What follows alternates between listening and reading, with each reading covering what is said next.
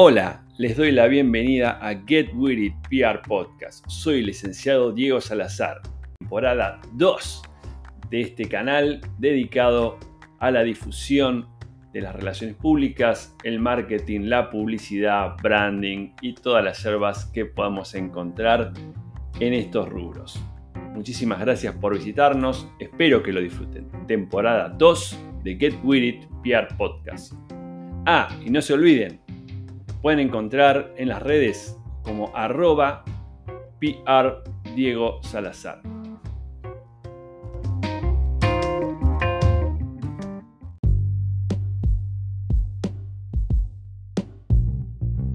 Hola, ¿cómo están? Aquí Diego Salazar, Get With It, PR Podcast, un nuevo episodio y en este caso vamos a hacer un breve análisis, a compartir un breve análisis acerca de la estructura comercial que normalmente encontramos en casi cualquier compañía, sea grande, chica, mediana, hasta incluso en ciertas ONG que necesitan generar fondos y de esta forma entonces necesitan a su vez un esquema, una estructura comercial.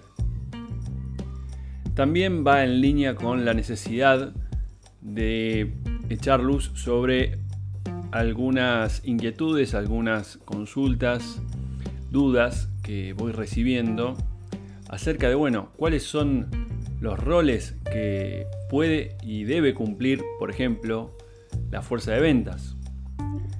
¿Qué asistencia, qué soporte necesita el área comercial la fuerza de ventas en particular, para poder funcionar y traccionar negocios, aprovechando al máximo el tiempo. Es decir, ante la vorágine en la que nos estamos manejando en la sociedad actual, surge el interrogante de decir, bueno, ¿cómo optimizar el tiempo, en este caso, por ejemplo, de la fuerza de ventas, para evitar fugas, fugas de tiempo, fugas de esfuerzo, que lo que hacen es debilitar el impacto positivo en cuanto a la generación de negocios. Por lo dicho, armé un esquema estándar que por supuesto puede sufrir modificaciones, alteraciones, de acuerdo no solo al volumen de negocios, sino a la cantidad de unidades de negocios que componen la cartera o portfolio de productos barra y o servicios, o mejor dicho, intangibles, en los cuales está operando la compañía. Bien, o sea que de lo que vamos a hablar hoy, esto podemos a, su vez dividirlo por unidades de negocios o agregar sugerencias, bien, subdirecciones. Por otra parte, también va a tener que ver con el rol que finalmente ejerza, por ejemplo, quien cumpla la función de gerente. En este caso, vamos a un perfil más de supervisión de la fuerza de ventas. Es un rol, en mi opinión, más limitado, a excepción de que, bueno, sobre el gerente de ventas haya una gerencia comercial, una gerenta comercial, un gerente comercial, o con un rol más de dirección. ¿Qué quiere decir esto? Que hay ciertos roles ciertas funciones que a lo mejor se van a ver limitadas si es solamente un perfil de supervisión de la fuerza comercial. Si no es este el caso, que es sobre el ejemplo que voy a estar trabajando, entonces vamos a tener una figura que va a cumplir no solamente la parte de supervisión de la fuerza comercial, sino que además va a ir en línea con poder desarrollar una amplia variedad de actividades que de forma integrada colaboran en el ejercicio de los negocios, en la generación de negocios o en servir tiros libres, como decimos, ¿no? Tiros libres hacia el área donde allí están los, los y las números 9, que son quienes hacen los goles, es decir, la fuerza de venta. Pero el equipo se completa no solamente con quien patea el tiro libre y quien realiza la acción de ejecutar el gol, sino que además necesitamos backups, necesitamos eh, recuperación. ¿sí? Entonces, de esta forma y con esta analogía de un equipo de fútbol, Vamos a hablar entonces de la gerencia comercial. Para este ejemplo, yo dividí la gerencia comercial en cuatro subdirecciones. Una que está relacionada con el aspecto comunicativo o comunicacional, bien de la comunicación de marca o la comunicación de productos, que posibilitan aplicar acciones inbound y outbound, es decir, de generación de contenidos para atraer potenciales interesados e interesadas en los productos y a su vez aplicar acciones de ir en búsqueda específicamente a través de envíos de, por ejemplo, campañas de email marketing, ¿bien? Para captar de forma más directa interesados e interesadas a través de aplicar ciertos recursos de captar en un a través de un embudo de ventas, bien, captar e ir filtrando interesados interesados. Algo que quería aclarar, yo particularmente trabajo la mayoría de las veces sobre una estructura, un esquema de negocios B2B, ¿bien? O de empresas a instituciones, de empresas a empresas, de empresas a organismos, ¿sí? No tanto de empresas a consumidores finales. Que de hecho, en ese tipo de estructuras también vamos a encontrar un área comercial que indudablemente va a tener que ejercer roles hacia empresas, por ejemplo, en lo que es el relacionamiento con canales de distribución o con partners, etc. Dicho esto y aclarado esto, siguiendo con el área de comunicación para estrategias inbound y outbound, digamos que lo que intentamos hacer aquí es trabajar sobre la planificación y ejecución de acciones para poder identificar, atraer, captar y derivar consultas de potenciales interesados e interesadas, ¿sí? es decir, lo que se conoce como leads. Una vez que hemos filtrado y ya tenemos base de datos, por ejemplo, que es lo que siempre se necesitan, ¿no? Bases de datos de interesados o potencialmente interesados que cumplan con ciertos perfiles, que a través del estudio de los insights podamos establecer quiénes son, esa información se vuelca hacia el área de ventas, concretamente de bases de datos acerca de a quién pueden llamar, quiénes pueden ser interesados, con quién comunicarse, ya sea porque hemos recibido consultas por el sitio web, a través de distintos formularios, por las redes sociales, a través de eventos y demás recursos de comunicación.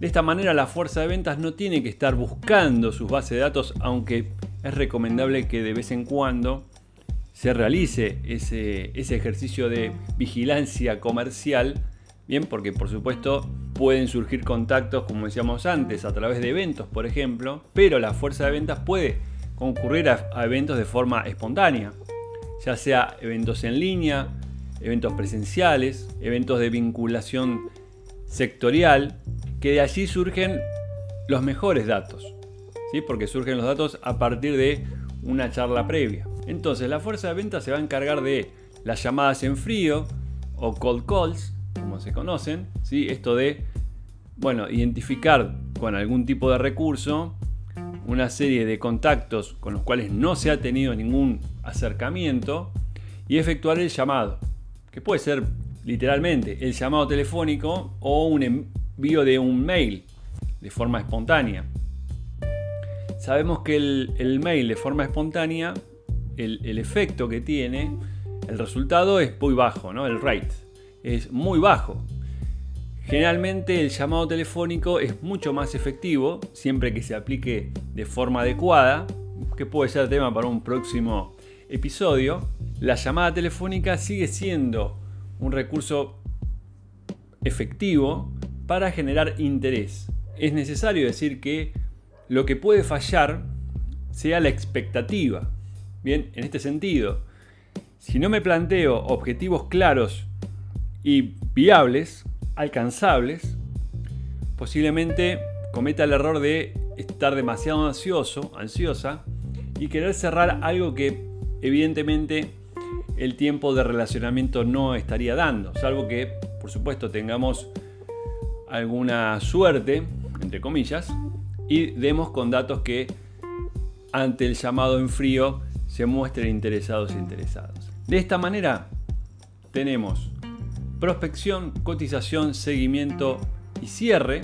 Y por supuesto una evaluación de la calidad de atención y del producto a fin de que sea un circuito que nunca se termine, ¿correcto? Es decir, la generación de relacionamiento con los clientes no debería empezar y terminar en esa venta nada más, sino que habría que establecer acciones que alienten a mantener ese relacionamiento. Muchas veces puede surgir desde el área de comunicación, desde el área de inbound outbound, que se establecen, bueno, cuáles pueden ser esos mecanismos para servir a la fuerza de ventas y que tengan siempre esa excusa de seguir conversando, o sea, para fidelizar por medio de algún reconocimiento o invitar a algún tipo de actividad, por ejemplo. Hasta aquí entonces hemos hablado de el área de comunicación, el área de fuerza de ventas y ahora nos toca hablar del área de administración o administración de ventas.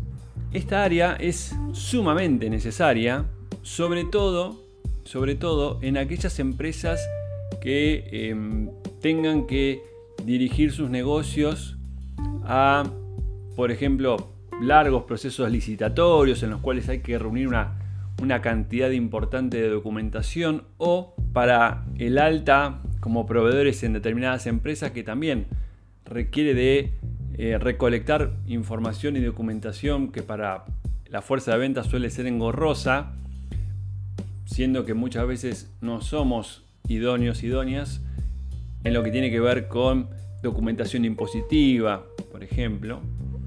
Y no siempre es la misma, no siempre es la misma carpetita que copiamos y enviamos en el mail. A veces hay cierta documentación que es diferente, bien, o requiere actualización, ¿sí? Entonces, esa parte de la puesta en escena comercial requiere de un soporte, de, un, de un área que ayude a que la fuerza de ventas, en este caso, ocupe la menor cantidad de tiempo posible en la recolección de información. Por otro lado, la administración también va a poder colaborar, por ejemplo, en el caso de el aspecto logístico, el seguimiento y la logística del delivery de productos o de servicios, que de nuevo, para la fuerza de ventas puede resultar engorroso en el sentido de que a lo mejor ya intervengan cuestiones eh, técnicas, de entrega, de puesta a punto y demás, que de nuevo quita tiempo a la fuerza de ventas. Bien, que no quiere decir que no lo pueda hacer, pero si queremos aumentar el caudal de negocios, bueno, también necesitamos al interior de la gerencia comercial mayor área de soporte, inclusive para la carga de datos, de planillas, de reportes, que por la propia naturaleza del perfil comercial hace que sea un tanto difícil lograr que las personas de ventas se sienten más de una hora a cargar una planilla o más de media hora, para ser totalmente honestos. Entonces, ese tipo de tareas se pueden cursar con un área de soporte que ayude a incluso a la comunicación interna, de logística, de recursos humanos, el área de operaciones y demás, para articular a nivel interno y hasta inclusive a nivel externo con lo que tiene que ver con el área de recepción por parte del cliente. Ahora bien, la otra pata que nos queda, la cuarta, para este caso, es la gerencia propiamente dicha. Bueno, ¿qué hace la gerencia de venta o la gerencia comercial propiamente dicha? Bueno, de la forma en la que yo trabajo y la que sugiero trabajar para esta gerencia, en primer lugar le metemos mucha pila a lo que es el market research. Bien, a lo que es la investigación de mercado, también podría decirse investigación social para conocer insights, por ejemplo. Después, por supuesto que es un coach, ¿no? debería reunir skills para poder desarrollarse como un formador de equipos y acompañar esos equipos desde un rol de aprendizaje también. O sea, nosotros entrenamos, pero también nos entrenamos a nosotros mismos. Bien, ya sea en técnicas comerciales, de comunicación, de cuáles pueden ser los mejores caminos para cerrar los negocios y demás, sino que también nosotros vamos aprendiendo porque por mi experiencia muchos de los roles que mencioné anteriormente saben mucho más que el gerente ¿sí? o la gerenta de, por ejemplo, de comunicación o de redes sociales o inclusive de cerrar negocios en ciertos rubros donde podemos no ser del todo idóneos o porque a partir de nuestra vinculación con otro tipo de actividades hace que nos alejemos de la parte técnica o de la parte del cierre del negocio, pero sí podemos acompañar, ayudar y colaborar en el cierre de negocios al poder interpretar correctamente no solamente la política comercial, sino los negocios y de qué forma quiere cerrar, se quieren hacer los negocios desde la empresa. Bien, porque por la naturaleza del área comercial, o sea, de la fuerza de venta, se quiere cerrar todo lo que se encuentra. Pero es el gerente o la gerenta quien va a decidir cómo se cierra eso y si en algún caso no se pudiera, va a decidir por qué. Después, por supuesto, traducir las decisiones de negocios en acciones, es decir, cómo quiere generar los negocios la empresa y a través de qué líneas de productos. Bueno, y eso cómo traducirlo en acciones concretas de negocios, ya sea para ayudar y colaborar con el área de comunicación, que está dentro de sugerencia, pero tenemos perfiles con alto expertise en ese, en ese rol, cómo a partir de eso generar un embudo comercial que ayude a que la fuerza de ventas siempre tenga centros que le lleguen para patear al arco y hacer la mayor cantidad de goles posible. ¿O cuáles de las tareas se tienen que delegar en el área de administración? Por otro lado, se van a establecer los objetivos y los indicadores. Por mi experiencia, los indicadores de negocios van a tener distintos tipos de perfiles, que por supuesto van a ser indicadores de equipo, tanto el, el equipo de trabajo como también a nivel individual, es decir, por integrantes. La performance general del área, ese es otro indicador importante. Bueno, después la parte de rentabilidad del negocio, por ejemplo, y los indicadores que tienen que ver con las áreas anteriores. Por ejemplo, para el área de comunicación, de todo el esfuerzo que se está realizando, cómo se está traduciendo eso, todo ese esfuerzo en negocios.